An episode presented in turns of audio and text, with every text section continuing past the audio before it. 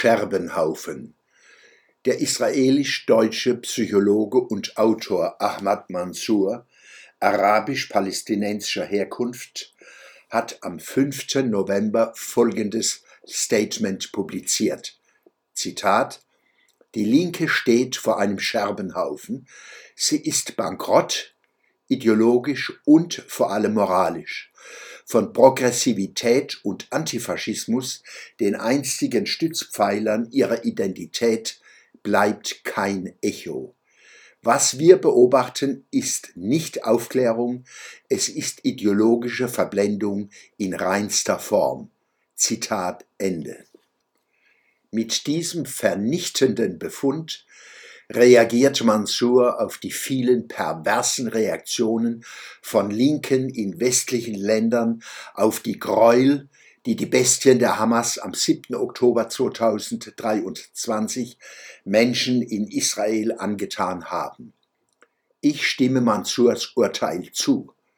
Einzig wäre darauf hinzuweisen, dass geistvolle Fortschrittlichkeit und ein demokratischer Antifaschismus als Stützpfeiler linker Identität mehr Pose sind, als dass sie Substanz hätten. Schon lange. Im Inneren der Linken wohnt ein stalinoider Hang zum Totalitären, zur Intoleranz und zum Machtmissbrauch. Kurz und bündig Dummheit. Ich war schon 1980 Ziel eines von einem Stasi-Offizier und seinen Mitläufern veranstalteten Kesseltreibens, das ich ohne starken Beistand nicht überstanden hätte. Wohlgemerkt in Mannheim, nicht in Dresden oder Leipzig. Dieser Stasi-Offizier, Legende, Schriftsteller, stammte allerdings aus Dresden, wohin er lange vor der Wende immer wieder reiste als angeblicher DDR-Flüchtling und wohin er sofort nach dem scheinbaren Untergang der DDR wieder zurückkehrte.